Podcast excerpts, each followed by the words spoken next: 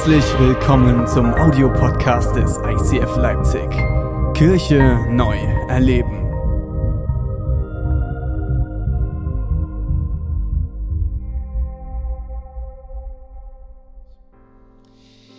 Neue Predigtreihe Times and Seasons. Ich überlege seit Wochen, ähm, was man da für einen coolen deutschen Titel für machen kann. Und ich bin leider immer wieder bei Times and Seasons hängen geblieben. Ich mag die deutsche Sprache, aber manchmal ist sie auch etwas holprig. Und auf Deutsch wäre das so viel wie Zeiten und Jahreszeiten oder Saisons. Und im Endeffekt gibt es keine gute Übersetzung. Ich würde es heute betiteln mit Alles hat seine Zeit.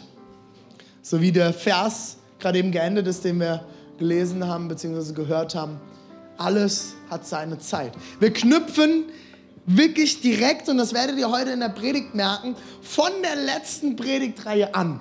Das heißt, die Predigtreihen stehen nicht komplett für sich selbst, sondern wir gehen wirklich von der letzten Predigtreihe direkt in diese Predigtreihe hinein. Letzte Predigtreihe Death to Selfie. Wie können wir in unserer ach so perfekt gefotoshoppten Welt, in der wir uns immer wieder vergleichen mit allem, in unserer Identität stehen und dass der Vergleich, den wir ziehen, uns nicht zum Wanken bringt.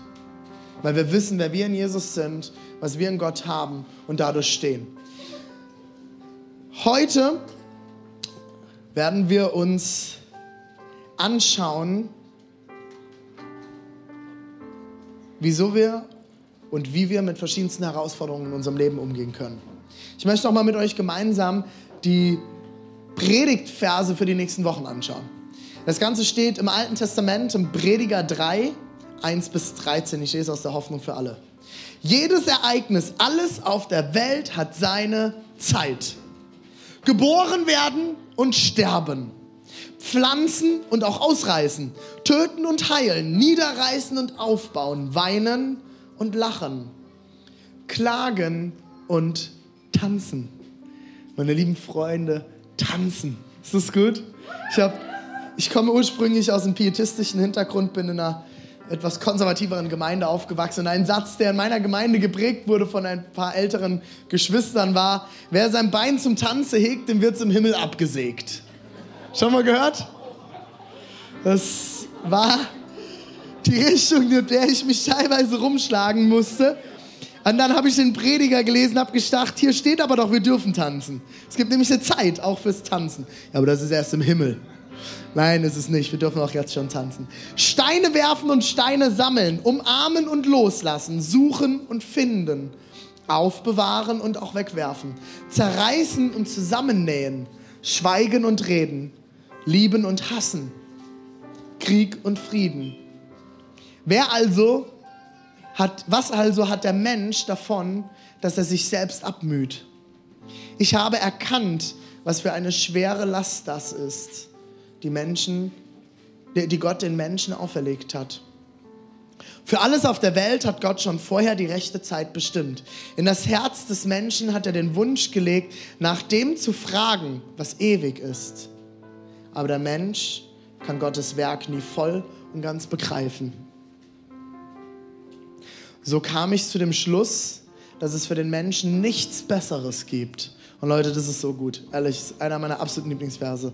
So kam ich zu dem Schluss, dass es für den Menschen nichts Besseres gibt. Nichts Besseres, als fröhlich zu sein und das Leben zu genießen. Wenn, wir, wenn er zu essen und zu trinken hat, sich über die Früchte seiner Arbeit freuen kann, ist das Gottes Geschenk. Wir dürfen fröhlich sein und genießen. Ist das gut? Jesus, ich danke dir, dass du uns alles zur Verfügung stellst, immer wieder aufs Neue, was, damit wir genießen können und fröhlich sein können, auch in den schwierigsten Zeiten und den größten Herausforderungen unseres Lebens. Jesus, ich bete, dass du unser Herz jetzt vorbereitest für das, was du heute sagen möchtest. Amen. Vielen Dank, Josua.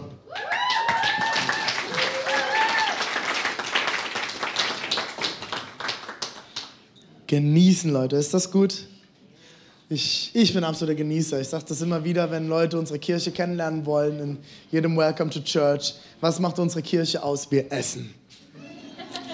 Jeden Sonntag zur zweiten Celebration freue ich mich super, weil da kommt die Heike. Und die Heike, die rollt immer mit einem ganzen Karren voll Essen an. Und dann kriege ich immer zwischen den Celebrations einen kleinen Snack und ich habe wieder Kraft für die zweite Celebration. Ich liebe es, als Kirche zu essen und Zeit zu verbringen. Einer meiner Lieblingsverse, ich habe das schon ein paar Mal erzählt, ist der Vers, äh, ist das Kapitel, wo Jesus nach der Auferstehung mit äh, Petrus am See sitzt. Und es heißt dort, dass sie frühstücken und sie grillen Fisch. Und ich, ich glaube, dass die Bibel nicht einfach irgendwas so sagt. Und ich finde es so genial, dass selbst solche Details, solche kleinen Details, der hätte ja auch einfach stehen können, sie, sie haben sich unterhalten. Aber nein, es steht dort explizit, sie sitzen dort im Frühstück und grillen Fisch. Jesus hat ganz, ganz viel gegessen mit seinen Leuten. Ich glaube, dass das eine ganz wichtige Rolle spielt. Und als Andy die Woche da war von ICF Kambodscha, habe ich mit ihm gefrühstückt. Wir haben keinen Fisch gegrillt, wir haben äh, Eier gegessen. Und äh, ist gut, oder? Eier sind gut. Entschuldigung an alle Veganer. Und ähm, wir haben gemeinsam gefrühstückt. Dann habe ich, hab ich ein bisschen ausgequetscht zu ICF Kambodscha und was jetzt anders ist und was er anders macht als Pastor und hin und her. Und dann sagt er, René, eine der größten Herausforderungen ist, es ist Schamkultur. Das heißt, du kannst Dinge nicht direkt ansprechen. Also als Deutscher hast du da ganz verloren. Die Schweizer sind auch schon ein bisschen mehr durch die Blume als die Deutschen, aber so Dinge, wenn dich was stört, direkt anzusprechen, kannst du in dieser Kultur komplett vergessen. Da habe ich gesagt, ja, wie machst du denn das? Und dann sagt er, weißt du was, René? Wie wir das machen, das habe ich verstanden jetzt nach drei Jahren. Wenn man ein Problem miteinander hat und das klären will, dann redet man nicht, man isst zusammen. Dann lädt man den anderen ein zum Essen. Und manchmal passiert das Essen sogar schweigend, sagt er. Aber nach diesem Essen weiß jeder, es ist vergeben. ist total verrückt. Essen, ich liebe es zu essen. In Essen steckt so viel Gemeinschaft drin. Wenn du mit Leuten zusammen isst, deswegen sagen wir auch immer in den Small Groups, ihr sollt essen. Weil wenn du isst, dann vergibt man einander. Nein, Spaß. Da, da, da hat man Gemeinschaft, oder?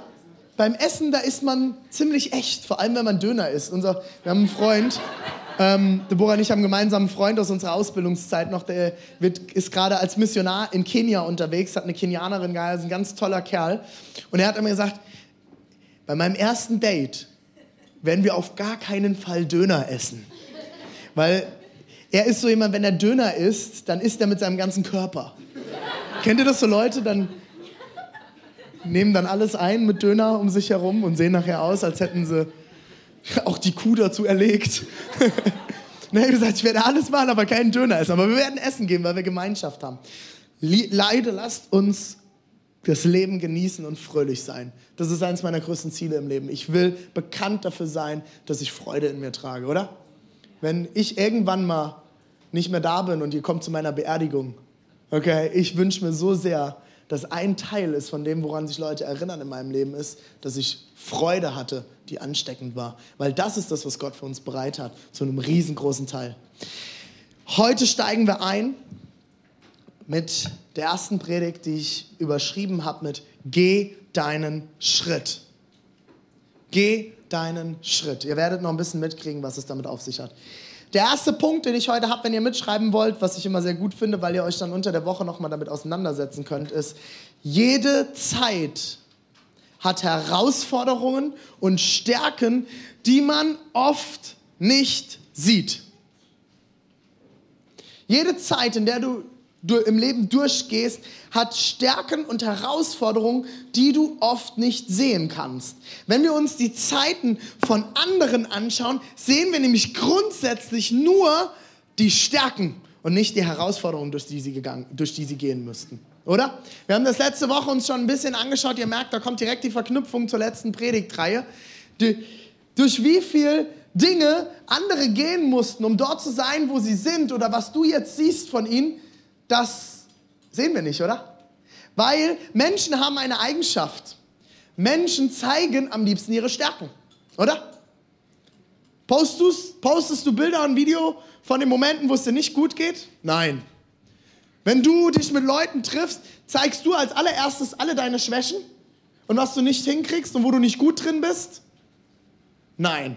Du zeigst deine Stärken, oder? Du zeigst deine beste Seite. Wenn du abends weggehst und jemanden beeindrucken willst, wie Jakob seine Cousine, dann machst du dich hübsch.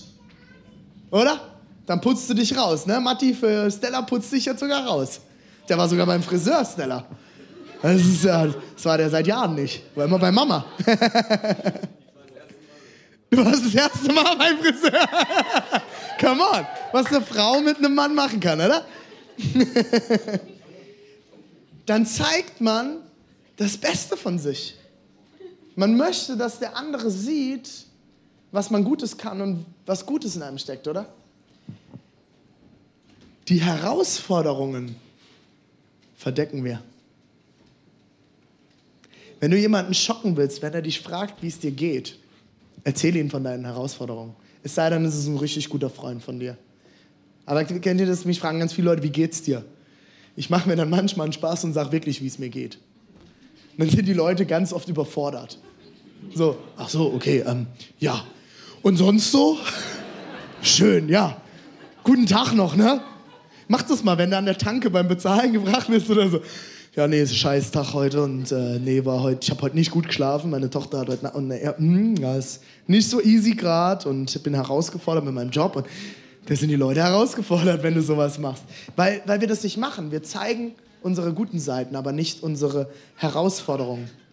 Was jede Zeit einzigartig macht an sich, ist, dass sie immer ihre eigene Herausforderung mit sich bringt. Egal, wo wir uns befinden, je mehr wir das annehmen, desto mehr lernen äh, und, und desto mehr wir lernen, die Zeiten, in der wir stecken, anzunehmen, desto mehr werden wir sie schätzen. Könnt ihr mir folgen?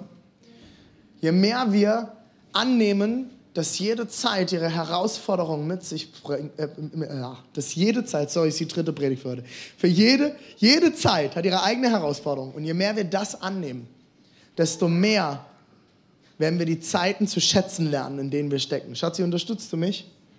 Das ist meine Tochter. Alle mal winken. Während wir uns aber nach den positiven Seiten und Zeiten von anderen sehnen, sehnen sich diese Menschen doch nach den positiven Zeiten unseres Lebens, oder? Ich habe ein paar Beispiele. Singles heute hier? Ja, oder? Kommen ein paar Singles. Können wir die Hände heben? Hier sind ein paar Singles hier. Ein paar Singles hier heute. könnt ihr euch umgucken, könnt ihr euch eigentlich mal aussuchen. ähm,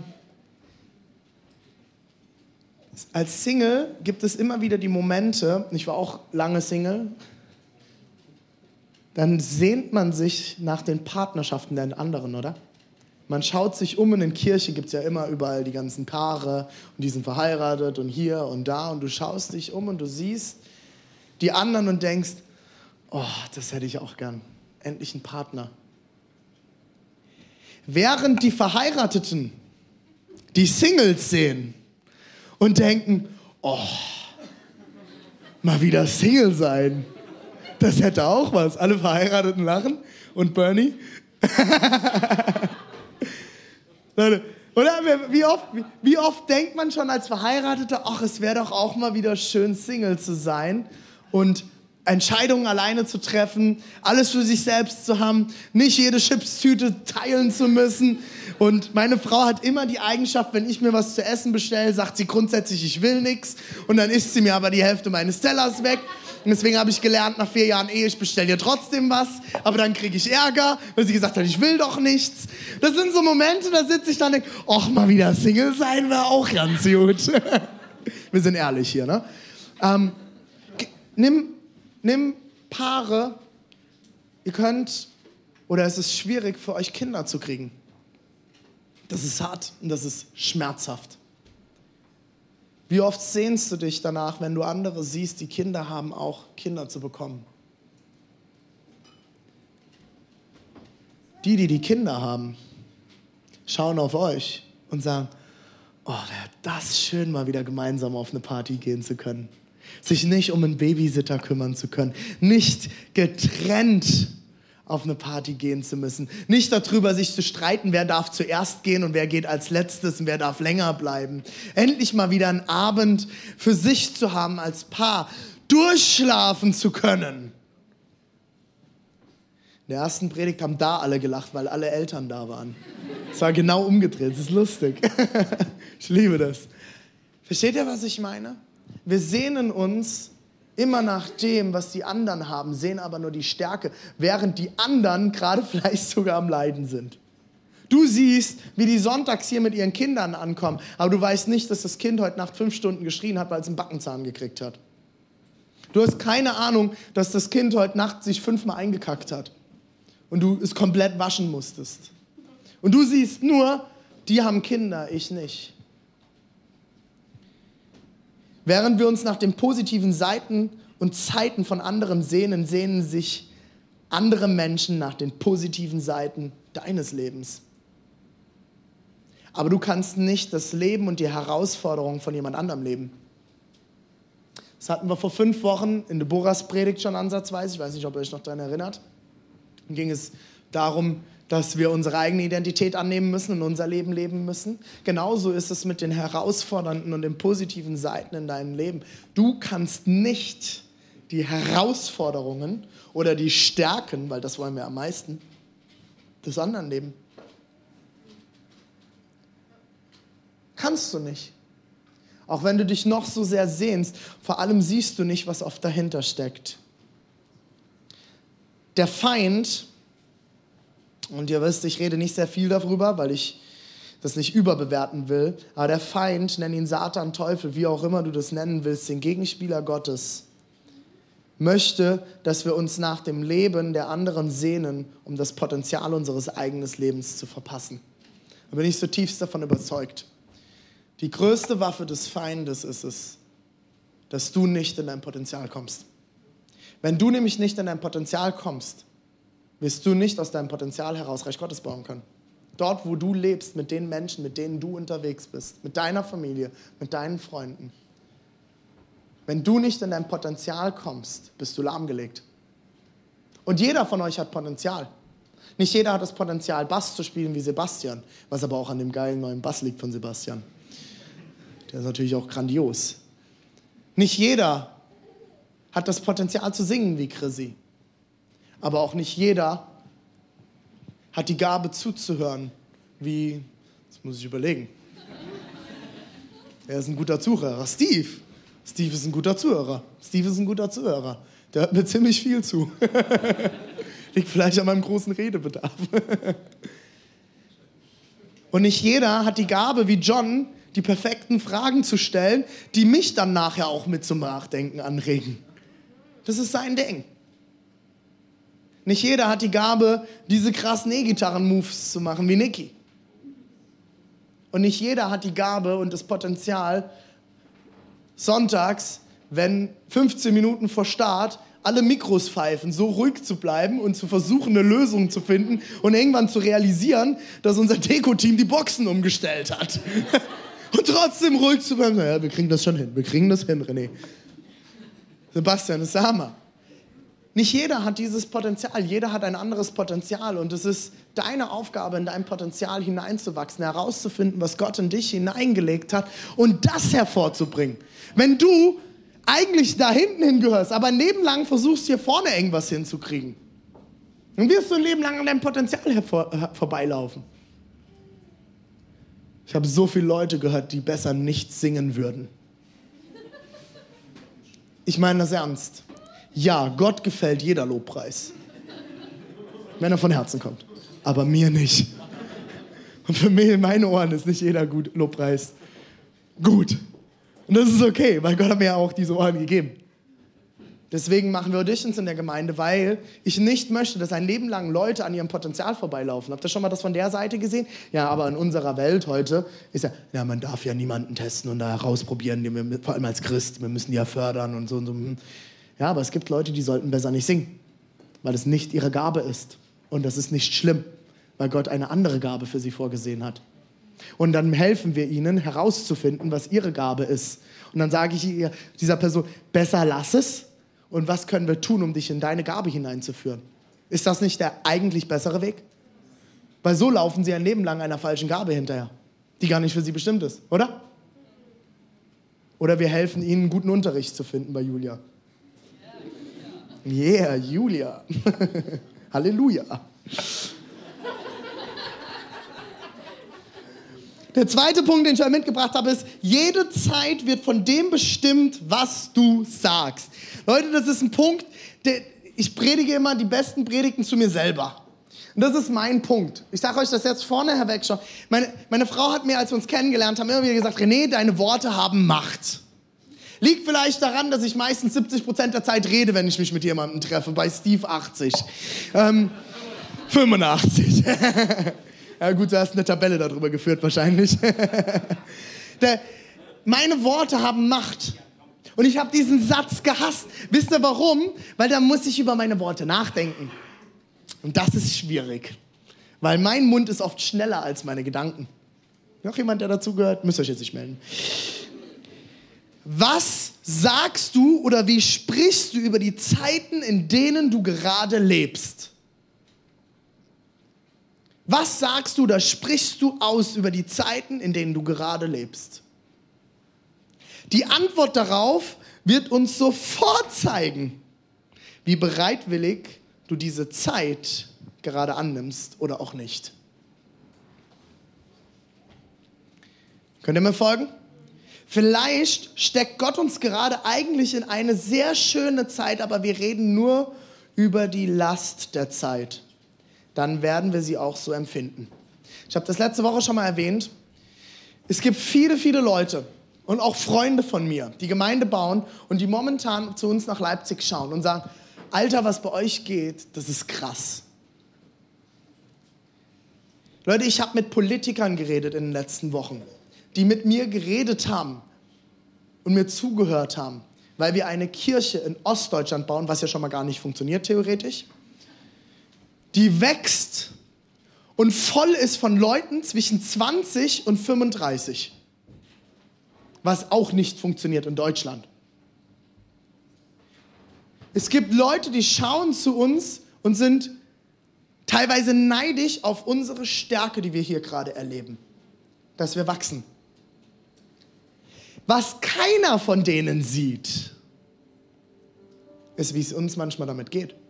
Wie es mir manchmal damit geht. Ich glaube gar nicht, wie oft ich hier oben im Büro sitze und verzweifelt bin, weil ich mich nicht mehr organisiert kriege wie schwer das für mich ist, wenn Leute von euch auf mich zukommen und mich fragen, René, können wir uns treffen? Und ich muss sagen, sorry, ich schaff's gerade nicht. Ich schaff's nicht. Ich treffe mich gerade hauptsächlich mit meinen Leitern. Geh zu deinem Leiter. Das ist das, was viele Leute nicht sehen. Und ganz schnell komme ich in den Modus, dass ich anfange, genau so darüber zu reden. Dann fragen mich Leute, ja, wie läuft's denn gerade? Und ich sage, wow, es ist echt gerade herausfordernd. Das ist mein erster Satz. Der erste Satz ist, es ist herausfordernd. Ich steh, als ich die Predigt geschrieben habe, habe ich gedacht, René, was laberst du eigentlich? Es ist eine der geilsten Zeiten deines Lebens. Ich baue so gerne Kirche wie noch nie zuvor.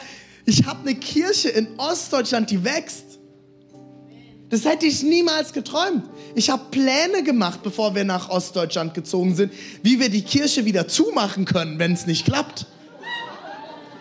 Ich habe damals gesagt, wenn wir nach drei Jahren immer noch mit 30 Leuten da sitzen, mache ich dicht und fange von vorne an. Ich habe Pläne mir zurechtgelegt dafür. Ich habe mein Herz darauf vorbereitet. Ich habe gesagt, Jesus, es ist alles deine Kirche. Wenn es nicht klappt, dann klappt es nicht. Bereit mein Herz darauf vor. Die Herausforderungen werden kommen. Aber jetzt kommen ganz andere Herausforderungen. Das ist, dass ich mit dem Wachstum klarkommen muss. Und nicht die erste Aussage, die ich bringe, wenn mich letztes Jahr Leute fragen, das ist eine herausfordernde Phase gerade. Das ist überhaupt nicht herausfordernd, das ist das Geilste der Zeit. Natürlich bin ich mit Dingen herausgefordert, aber Gott stellt mich eigentlich gerade in einer der schönsten Zeiten meines Lebens. Jetzt ist meine Frau noch schwanger. Oh, ist meine Frau noch schwanger, jetzt kriegen wir noch ein Kind, das kommt auch noch dazu. Wie soll man das alles organisieren? Nein, wie genial ist das? Wir kriegen ein weiteres Kind. Es ist ein Segen. Es ist ein Segen. Aber ganz schnell sehe ich mit meinem deutschen kritischen Denken nur die Herausforderung.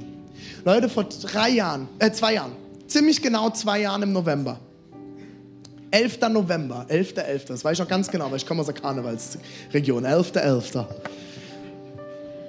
haben wir unsere erste Vision Night gemacht. Wir waren ein Hauskreis von zwölf Leuten die sich zu dem Zeitpunkt bei uns im Wohnzimmer getroffen haben. Der Reimer war damals schon dabei, der Matti war schon dabei, wer war, wer war die Heidi war dabei. Heidi habe ich schon mal irgendwo gesehen, Heidi. Heidi ist jetzt schon gegangen. Die hatte genug von Sebastians Spiel. äh, Wir haben bei uns im Wohnzimmer gesessen, wir haben die erste Vision Night gemacht. Leute, wir haben, wir haben gefastet und gebetet, dass 80 Leute kommen. Und gesagt, es wäre genial, wenn wir 80 Leuten vorstellen können, was Gott uns aufs Herz gelegt hat. Eine halbe Stunde vor der Veranstaltung stand ich unten im Raum, im Spitzkeller, im Club unten und einer von unseren Mitarbeitern, ich weiß gar nicht mehr, wer es war, kam, weil ich war völlig unter Strom, voll viele Dinge haben noch nicht funktioniert. Und dann kommt die Person und sagt, René, du musst unbedingt rausgucken, das ist völlig kranker Scheiß. Und ich so, was ist denn los? Was ist denn los? Und ich bin die, ich bin die Tür raus und ich bin die Treppen hoch und ich bin an der Leine von Leuten vorbeigegangen. Ich so, was ist denn jetzt? Das ist eine halbe Stunde vor Türöffnung. Und dann standen die Leute bis auf den Marktplatz. Wir hatten an dem Abend 250 Leute da. 30 Leute haben damals ihr Herz Jesus gegeben. Ein Teil von euch, die heute hier sind, sind damals bei dieser Vision Night gewesen. Wer ist bei der ersten Vision Night gewesen? Und die Hände hoch. Die Ulsch war dabei. Yeah, Juliane, Lukas, Anna, es waren einige. Ja, Tobi, du, stimmt, Tobi hat Musik gemacht. Tobi hat auf der Bühne gestanden damals schon. Er hat damals Bass gespielt mit Privileg. Leute, viel von dem, was wir heute sehen, aus, aus diesem Abend hervorgegangen. Was ich euch erzählen will, ist, die Woche drauf habe ich mit äh, einer Runde von zehn Männern zusammengesessen. Und wir haben eine schöne deutsche Feedback-Runde gemacht. Wie man das so macht. Nach vier Leuten habe ich fast geheult. Aber nicht vor Freude, sondern vor Frust. Und ich habe nach der vierten Person gesagt, stopp Leute, irgendwas stimmt hier gerade nicht. Fandet ihr es wirklich so schlimm? Die hatten sich alle vorbereitet auf die Feedbackrunde und alle ihre Zettel dabei mit 10 bis 15 Punkten, was wir nicht gut gemacht haben und verbessern könnten. Ist ja grundsätzlich okay.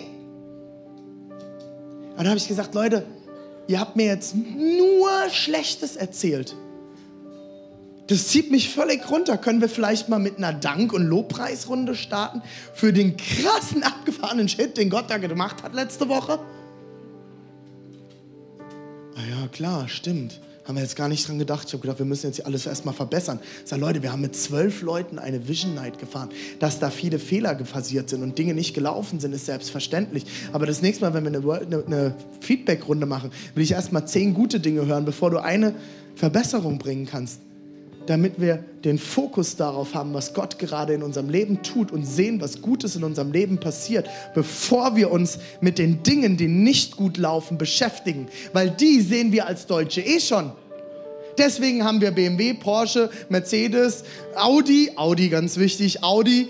Äh, was haben wir noch an deutschen Autos? Äh, egal, egal. Wir, wir bauen die besten Autos. Warum? Bevor wir ein Auto auf die Straße schicken, wird es hundertmal durchgecheckt und wird alles ausgemerzt, was schlecht ist. Bei den Amerikanern, sag mir mal eine gute amerikanische Automarke. Dodge, war das ein Scherz? Willst du einen Dodge fahren? Ja, siehst du. Die, die fährt in Deutschland kaum einer. Weil du die später eh wieder zurückbringen musst. Die haben die größte Rückrufrate. Fang an, die Dinge zu betonen in deinem Leben, auch mit deinen Worten, die Gott gerade in deinem Leben tut, die gut sind. Jede Zeit, in der du steckst, hat ihre Stärken und jede Zeit hat immer ihre Herausforderung. Mit jeder Stärke kommt Herausforderung, mit jeder Herausforderung kommt Stärke. Die Frage ist, wo du den Fokus drauf legst und das wird dich motivieren, dorthin zu kommen, wo du hinkommen willst. Was wir über die Zeiten in unserem Leben sagen, wird bestimmen, wie wir sie erleben. Wenn wir uns entscheiden, über unsere Zeiten zu sprechen, wie Gott sie sieht, nicht wie unsere Gefühle es uns sagen, werden wir sie in einem ganz neuen Licht wahrnehmen. Gott schafft alles, alles in Schönheit. Davon bin ich zutiefst überzeugt. Also will er nicht, dass wir auf eine gute Zeit in der Zukunft warten. Wartest du auf eine gute Zeit in der Zukunft? Wartest du immer auf die Zukunft? Im Gegenteil, er wartet darauf, dass wir die Schönheit in den momentanen Umständen wahrnehmen und annehmen.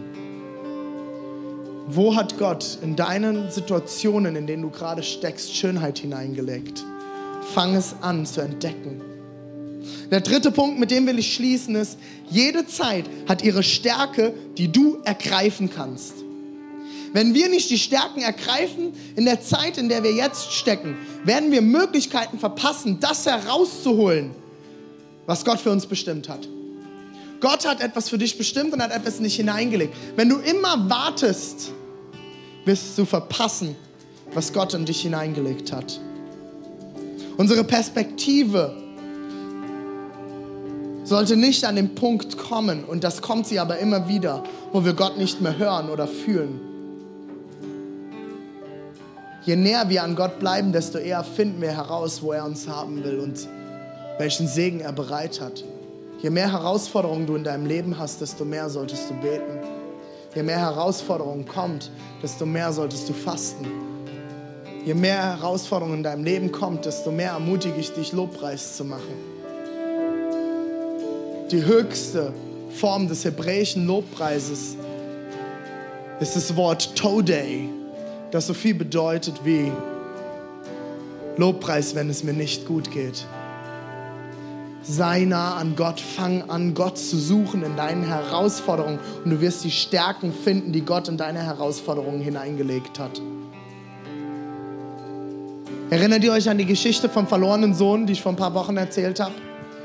der verlorene Sohn, der abgehauen ist und das Erbe auf den Kopf gehauen hat und dann irgendwann am Ende war und nichts mehr ging und er hatte nichts mehr, lebte bei den Schweinen und ging zurück zu seinem Vater, und er, um dort zu arbeiten und sein Vater empfing ihn mit offenen Armen und feierte ein Fest. Wisst ihr, über wen wir damals nicht geredet haben? Eine Person, die nebendran stand. Und das war der große Bruder.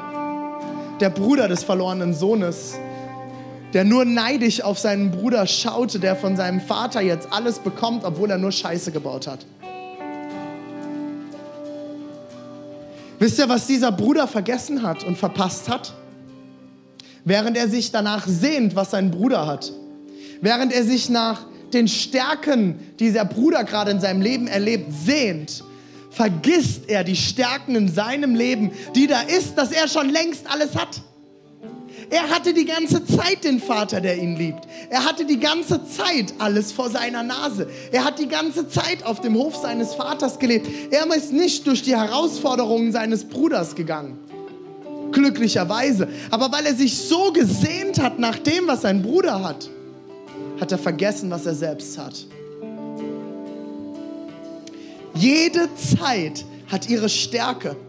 Anstatt nach vorne zu schauen um durch eine schwierige Zeit durchzukommen. Oder zu einer besseren Zeit zurückzuschauen, können wir einen Schritt gehen, um den Sinn in jeder Zeit zu entdecken. Es gibt zwei Personengruppen. Die einen sind die, die mehr in der Vergangenheit leben und die anderen leben mehr in der Zukunft. Ich bin so ein Zukunftstyp. Ich lebe immer in Visionen und Träumen, das gibt mir Kraft. Die anderen sind die, früher war alles besser. Früher war alles besser. Wisst ihr, warum man das sagen kann? Dass früher alles besser war? Nicht, weil alles besser war. Das menschliche Gehirn ist so gestrickt, dass es Schmerzen und schwierige Situationen im Leben, es sei denn, es ist eine traumatische gewesen, es ist psychologisch gesondert zu betrachten, vergisst. Das ist der Grund, warum eine Frau, die ein Kind geboren hat, wieder ein Kind gebären kann. Weil du den Schmerz nicht mehr nachempfinden kannst. Du erinnerst dich mehr an die guten Zeiten als an die herausfordernden Zeiten. Das ist so gestrickt in deinem Gehirn. Deswegen kann man sagen, ja, früher war alles besser. Ich habe mich jetzt immer gefragt, wie mein Opa das sagen kann, der einen Krieg erlebt hat. Wie kann er sagen, früher war alles besser? Ich will dich heute ermutigen, leb im Hier und Jetzt. Leb in dem, was Gott dir jetzt vor die Füße legt. Nicht in der Zukunft, nicht in der Vergangenheit. Fang an, die guten Dinge, die Stärken in deinem Leben zu suchen, sie ak zu akzeptieren und lauf nicht vor den, den Herausforderungen weg und denk, die anderen hätten keine. Jede starke Zeit und jede Situation in deinem Leben wird immer Herausforderungen mit sich bringen. Alles hat seine Zeit. Leben und Tod. Haben wir vorhin gelesen. Damit sind wir gestartet. Schmerz und Heilung. Zerreißen und reparieren. Alles hat seine Zeit. Die Frage ist, wie gehen wir durch die Zeiten durch? Gehst du durch die Zeiten und lässt dich stärken? Oder gehst du durch die Zeiten und lässt dich zerreißen? Lass uns gemeinsam aufstehen. Ich will mit euch beten.